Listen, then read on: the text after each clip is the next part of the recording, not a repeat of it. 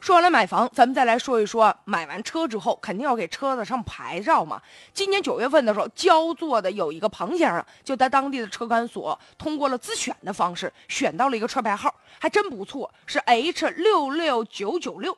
没想到过了一段时间，车管所给他打电话了，说这个先生不好意思啊，这个发放的号牌弄错了，这个车牌有主了，你得把它还回来。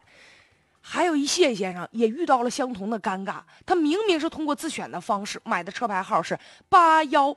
八八八，这号没谁了，太棒了！当时上午刚选完号，下午车管所就打电话了，说你得把这号退回来，你得重选呢。负责人就讲了，说我们民警吧不熟悉业务，所以导致工作当中出现了问题了。呃，因为这两位先生的事儿已经被媒体曝光，大家都知道了嘛，所以涉事人员做出了处理了，还通知他说没事，这俩号你使吧，给你了。你说这事儿就觉得让人觉得很很奇怪吧？你不是告诉我这号让我还回去了吗？现在怎么着？媒体一曝光，我又能使了呢？说白了，不是那俩办事儿的那个民警不熟悉业务，他们是不熟悉，不熟悉啥呢？没有墨守成规，把那吉祥号藏起来。现在车牌号，很多人呢就对这个数字很敏感，就喜欢那些带八的，就觉得八是发嘛；喜欢带六的，就觉得特别顺。好像手机也有一些靓号、吉祥号，这样呢就使得有一些车牌号现在就身价倍涨，甚至有的就是特别好的那个号，像一二三四五六七啊，它当然就没有七，不到七那位，就是说这连着的这个号码。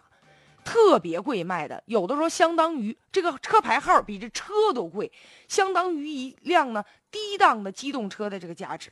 而且很多人觉得我有这号了，就是一种身份和这种象征。比如说，我就是认为我自己就有钱，或者是某些当权者的一种专利了。所以这样的号码，往往有些人就直接给藏起来了。我也不把它放入到这个自选号码的号码当中。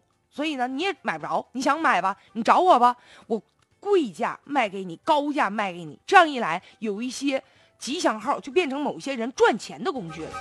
所以现在这个车管所的人呢，就解释了，说我们呢犯了一个错误，因为不懂业务，不熟悉流程。这样的解释又有谁会相信呢？谁会相信车管所有这样低级的错误？